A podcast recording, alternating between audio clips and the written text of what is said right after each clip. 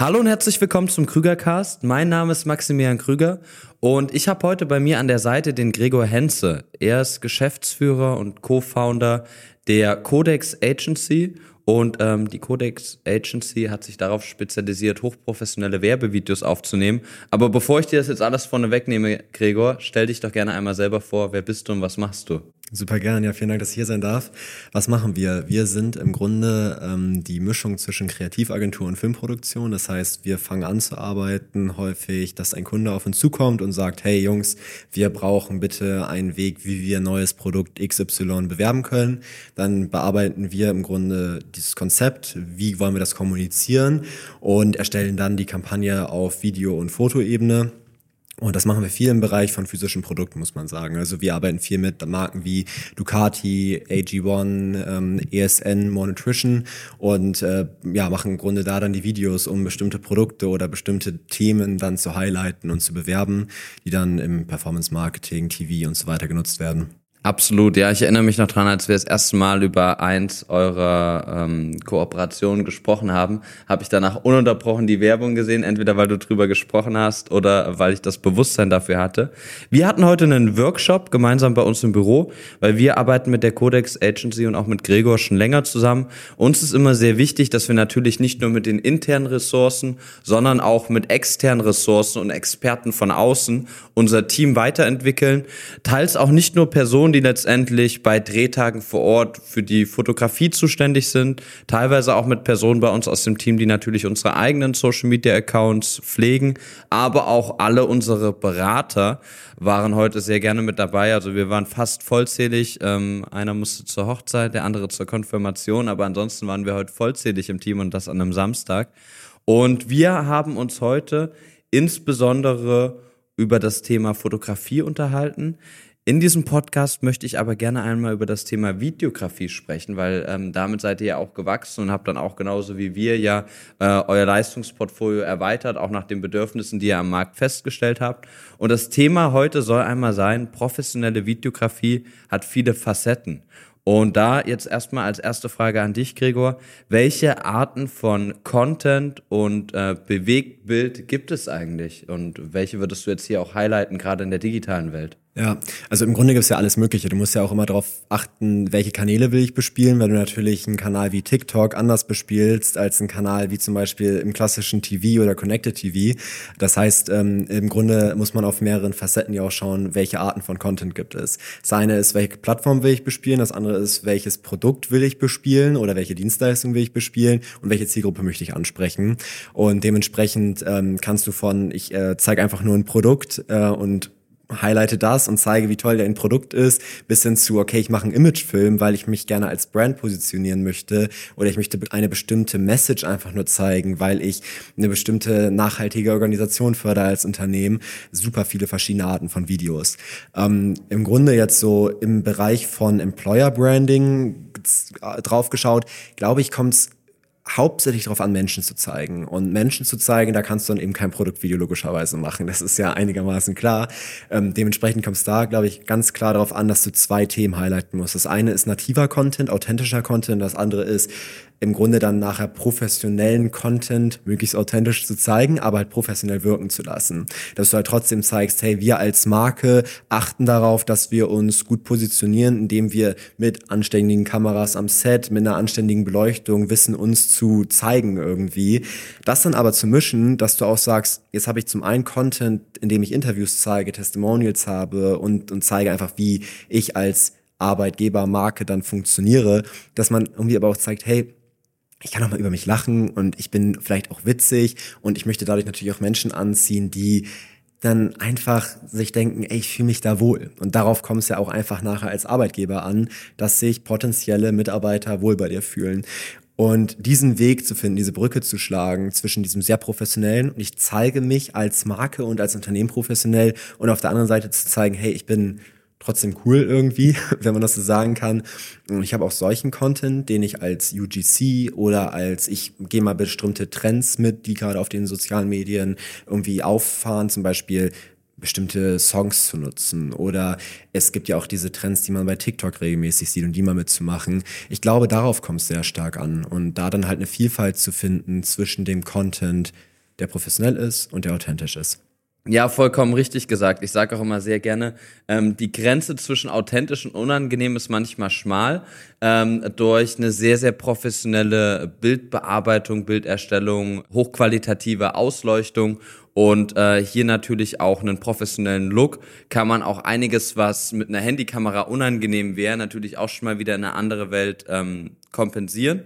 Und was natürlich dabei auch ähm, eine der größten Herausforderungen ist. Ihr arbeitet ja zum Beispiel sehr viel mit Personenmarken zusammen oder auch mit Personen, die regelmäßig vor der Kamera sprechen, die wahrscheinlich selber Schulungen in dem Bereich besuchen. Ein wichtiges Thema im Bereich Arbeitgebermarkenaufbau ist natürlich auch das Thema des C-Level-Brandings. Das heißt, dass sich natürlich auch mal ein Geschäftsführer vor die Kamera stellt. Word hat das perfekt vorgemacht. Wir haben natürlich aber auch oftmals die Situation, weil wir möchten natürlich für eine authentische Arbeitgebermarke Mitarbeiter zeigen, dass wir hier Personen haben, die wir als Fürsprecher für das Unternehmen gewinnen möchten und die dann natürlich auch mit ihrer eigenen Person für das Unternehmen auftreten. Also die keine professionellen Schauspieler sind, vielleicht das erste Mal vor der Kamera stehen und die man dann natürlich auch über den Drehtag begleiten muss. Und was hast du für diese Person vielleicht nochmal als Tipps, wie sie auch vor der Kamera hinter der Kamera oder auch allgemein in dem Zusammenhang das Ganze vielleicht gut im Unternehmen ansprechen können, aber auch, wie man natürlich dafür sorgen kann, dass die Stimmung vor der Kamera gut ist und auch diese Person ähm, gerade bei einem ersten Dreh, der natürlich nicht vorgeskriptet sein kann, weil wir mit Menschen arbeiten. Was hast du da für Tipps für unsere Zuschauer? Also ich glaube, es gibt immer Menschen, die gut vor der Kamera sind und Menschen, die nicht so gut vor der Kamera sind. Ich glaube, der größte Unterschied ist, dass sich Menschen, die nicht so gut vor der Kamera sind, nicht wohlfühlen einfach. Also es hat irgendwie was damit zu tun, dass du dich wohlfühlen musst und dass du eine Atmosphäre auch schaffen musst am Set, wo man sich automatisch wohlfühlt. Das heißt, zum Beispiel, du hast ein Set, wo du keine Musik, äh, wo du keinen Ton aufnimmst, dann kannst du Musik spielen lassen im Hintergrund. Du kannst ein Intro machen, wo du sagst, hey, ich habe die erste Stunde eh, wo erstmal gesettet wird. Da ist erstmal ganz entspannt, ein bisschen Essen ist da und sonstig was. Ähm, auf der anderen Seite für Menschen, die dann vor der Kamera stehen müssen nachher, was ist das Schlimmste, was dir passieren kann? Du kannst diesen Take so häufig machen, wie du willst. Und das ist auch häufig das, was wir dann sagen. Dann hast du halt nachher 35 Takes gemacht, let it be, ist dann halt so, kannst du nichts dran ändern aber mach es so weit, dass du dich nachher wohlfühlst, dass du sagst, hey, ist doch völlig egal, ob ich mich jetzt mal verspreche oder nicht und so weiter und so fort. Nachher ist die Person, die hinter der Kamera steht, deren größten Interesse ist es ja, ein schönes Video daraus zu machen. Das heißt, sie wird darauf achten, dass sie alles in ihrer Macht tut, dass dieses Video gut aussieht und darauf dann auch irgendwie zu vertrauen nachher. Für uns ist die Erfahrung aber auch gewesen, dass wenn du Menschen hast, gerade im C-Level-Bereich, die vor der Kamera stehen, die zu sehr einen, in Anführungsstrichen, Stock im Arsch haben, ähm, dass man halt einfach merkt, so, okay, die wollen sich so ultra professionell geben und das ist nicht unbedingt der richtige Weg. Und da versuchen wir dann auch häufig zu sensibilisieren, dass wir sagen, hey, entspann dich, äh, du willst nicht gerade so wirken, wie du gerade wirkst, sei ganz normal, wie du auch privat bist. Die Menschen wissen ja häufig, gerade ältere Geschäftsführer, Vorstände und so weiter, wie sie sich nachher benehmen müssen in irgendwelchen Verhandlungen und so weiter.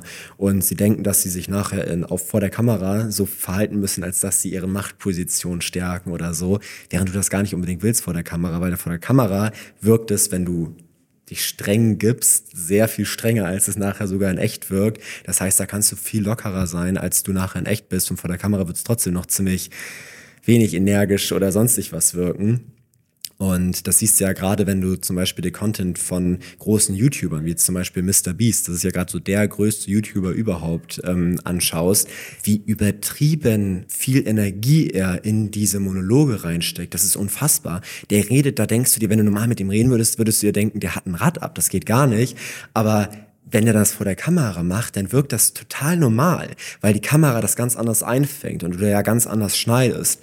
Und ich denke, darauf kommt es einfach an. Wenn du die Energie rüberbringen willst, bring mehr Energie rüber, damit du dann halt einfach auch so wirkst wie ein Mensch, der vielleicht viel Energie hat und der gute Laune hat. Und gerade das willst du ja auch als nachher Arbeitgebermarke zeigen, dass ich mit den Menschen, die ich in meinem Unternehmen habe, nachher einfach viel Energie habe und Spaß daran habe, was ich tue und so. Und ähm, darauf kommt es einfach an, viel Energie zu, zu haben vor der Kamera und zu zeigen, hey, ich habe Lust darauf, was ich tue. Definitiv, die Energie ist das Allerwichtigste. Ähm, das sage ich auch immer jedem am Set. So wie ihr euch hinter der Kamera verhaltet, das Ganze wird auch so transportiert auf die Person vor der Kamera. Wir haben in der Vergangenheit auch schon manchmal, wenn wir halt natürlich morgens 8 Uhr in der Produktionsstätte vor Ort waren, manchmal den Morgen sogar mit einer kleinen Runde Charade aufgelockert, um dort äh, gut in den Tag zu starten.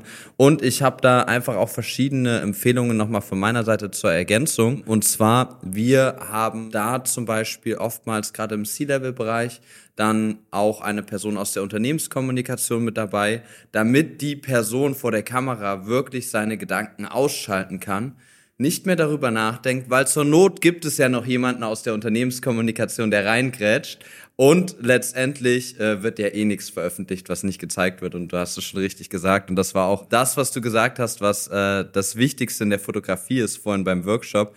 Es kommt vor allem auf die Schlagzahl drauf an. Dann schießen wir halt 1500 Fotos, um am Ende fünf gute bei rauszubekommen. Es ist besser, als wenn wir nur 50 schießen und ein halbes gutes Foto rausbekommen. Und genauso ist es natürlich auch vor der Kamera. Wir haben unglaublich viele Videos in der Vergangenheit schon produziert. Da haben wir 45 Sekunden am Ende bei rausbekommen und haben aber teilweise eine Stunde mit der Person gesprochen. Bevor wir jetzt hier gleich zum Abschluss des Podcasts heute kommen, erstmal vielen Dank auch natürlich für die Impulse von deiner Seite, nicht nur beim Workshop, sondern auch jetzt hier. Wenn es darum geht, junge oder auch ältere Menschen, wobei das natürlich in der Personalsuche schwer zu kategorisieren ist, weil man immer offen ist für alle, aber man muss ja letztendlich auch schauen, dass die Personen, die reinpassen, sich wohlfühlen im Unternehmen, weswegen ich immer gerne sage, wir wollen vor der Kamera die Personen zeigen, die man auch gerne klonen würde, weil damit zieht man automatisch ähnliche Menschen an. Aber hast du da vielleicht noch mal äh, ein paar Impulse von deiner Seite, weil für viele Unternehmen ist ja auch gerade der Grund, wieso sie sich über ihre Arbeitgebermarke Gedanken machen, weil in fünf bis zehn Jahren ein Großteil der Belegschaft in Rente geht. Hast du da Impulse, die vielleicht wichtig sind, wenn man Content für jüngere oder eher für ältere Menschen äh, produziert? Auf jeden Fall.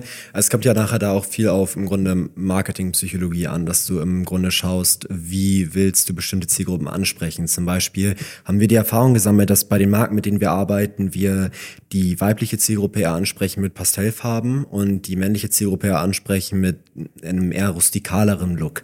Ähm, genau dasselbe kannst du aber auch sagen, wenn du ältere und jüngere Menschen ansprechen willst. Zum einen natürlich, wer sitzt da gerade vor der Kamera, weil du fühlst dich dann eher angesprochen, wenn da eine Person vor der Kamera sitzt, mit der dich, du dich identifizieren kannst. Und das Allerwichtigste ist im Grunde nachher das Pacing vom Video. Das heißt, wie schnell ist das Video erzählt? Wie stark ist der Hook? Gerade der Hook ist das Wichtigste, weil die jungen Menschen werden erst angesprochen, wenn du einen Hook hast, der übertrieben schnell ist und der für Menschen wie zum Beispiel meine Eltern, die Mitte 50 sind, die werden sich davon nicht angesprochen fühlen. Die werden sagen, oh Gott, das ist mir gerade zu viel, zu schnell, ich fühle mich gerade überladen, was ich hier gerade gucke. Junge Menschen, für die ist das ganz normal, weil die so viel auf den sozialen Medien, die brauchen diese Reizüberflutung, die brauchen, dass deren Kopf sich denkt, oh Gott, das ist gerade viel zu viel, weil erst dann werden die getriggert irgendwie.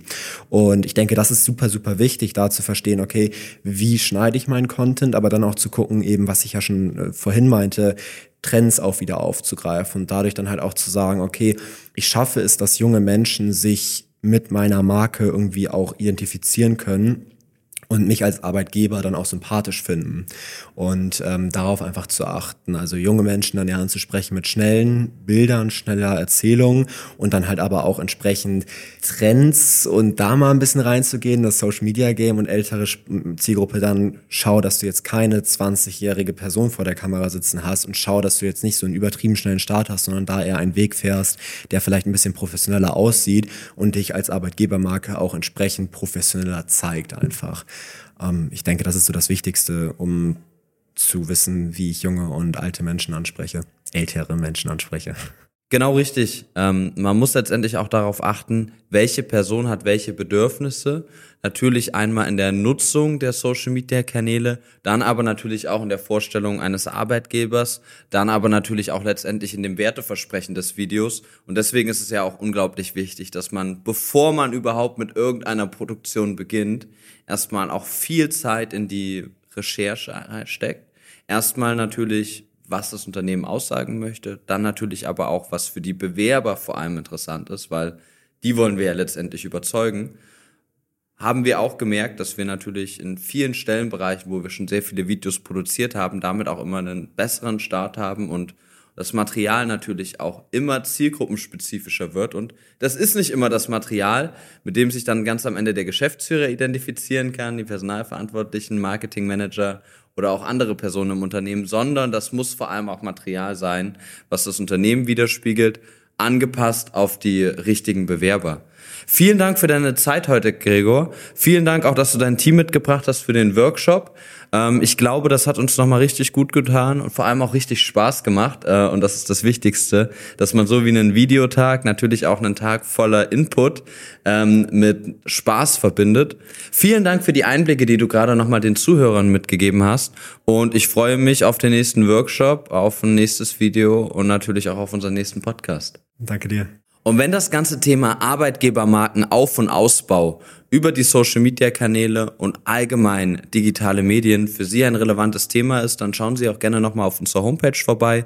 Dort haben wir auch einige Referenzen platziert von Unternehmen, mit denen wir das Ganze schon umsetzen durften. Ansonsten bis zur nächsten Folge Krügercast und noch einen schönen Tag. Ciao.